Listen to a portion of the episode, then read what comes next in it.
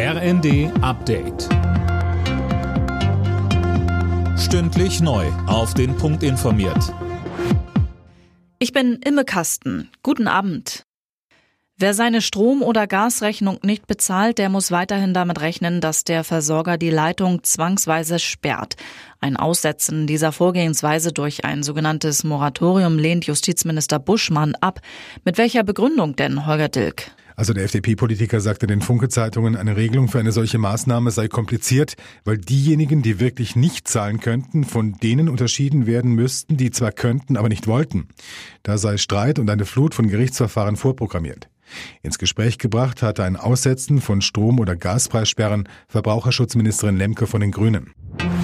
Als Reaktion auf den Krieg in der Ukraine fordert Kanzler Scholz eine geschlossenere EU. In einem Gastbeitrag für die FAZ schreibt er von einer geopolitischen Europäischen Union.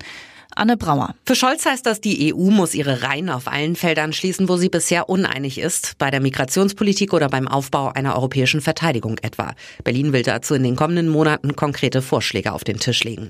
Der Kanzler fordert ein Ende von egoistischen Blockaden europäischer Beschlüsse durch einzelne Mitgliedstaaten. Für ihn ist die EU die gelebte Antithese zu Imperialismus und Autokratie, weshalb sie Machthabern wie Kremlchef Putin ein Dorn im Auge sei.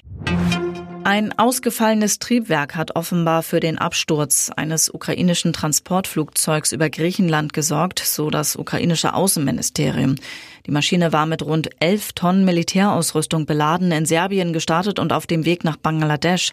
Alle acht Insassen starben. Alle Nachrichten auf rnd.de